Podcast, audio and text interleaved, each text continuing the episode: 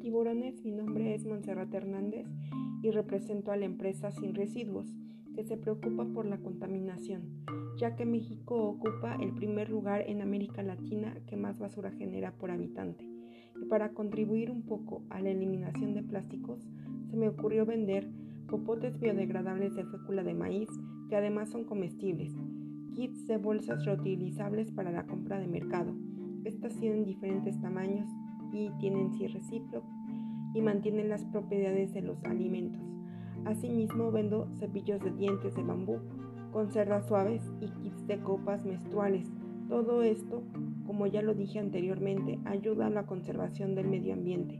Mi propuesta es solicitarles 30 mil pesos por el 10% de la empresa.